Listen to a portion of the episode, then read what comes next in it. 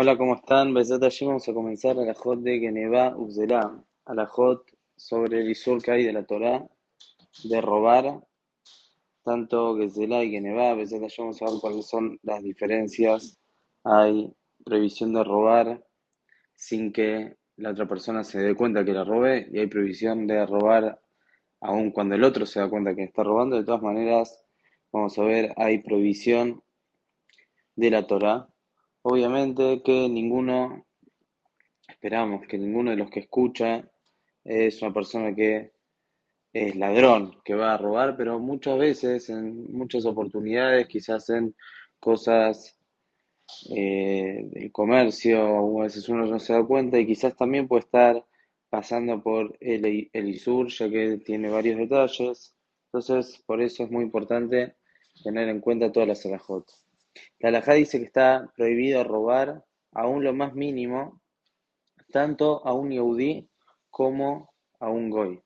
Muchas personas se equivocan y piensan que robar al goy está permitido, pero la realidad es que está azul, hay prohibición de robar al goy.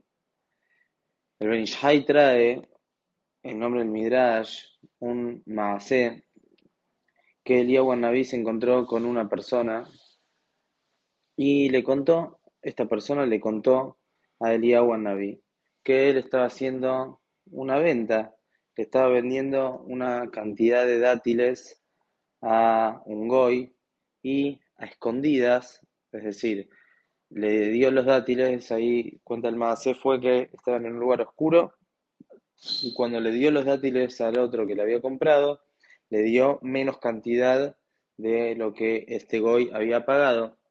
Y él dice en ese momento, con la plata, digamos, que se ganó haciendo esta trampa, que le, le dio menos mercadería de lo que el otro había pagado, sin que el otro se dé cuenta, compró con eso aceite y el aceite ese, la vasija se rompió y se le echó a perder, se le arruinó.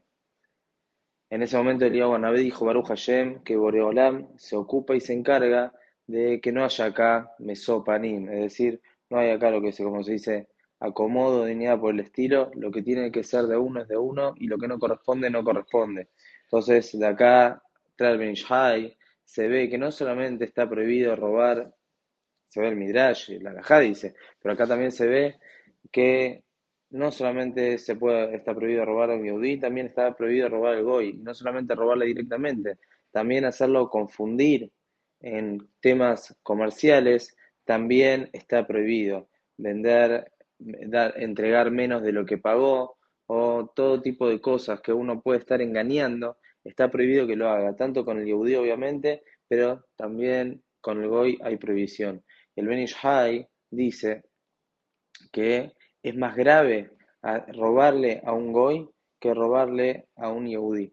¿Y por qué? En primer lugar, porque en caso que el otro se dé cuenta, es más difícil que lo perdone que con un yehudi lo perdone. Quizás si después va más fácil que se arregle con un yehudi, pida disculpas y lo perdone, pero en cambio con un goy esto sería más difícil. Y por otro lado, dice que según la Kabbalah, cuando un yehudi le roba a un goy en el Shamaim, hay ciertos problemas entre los, el ministro, digamos, el malaj que le corresponde a los goim, con el que le corresponde a los yudim y demás. Dice, hay cosas, dice el Mishai, hay cosas muy profundas en esto y por eso dice, hay que cuidarse mucho en esto. Entonces, esto viene bien para aclarar lo que mucha gente se equivoca y piensa que está permitido robar al goy, la alajá que está prohibido y como dice el Mishai, hay que cuidarse mucho en esto.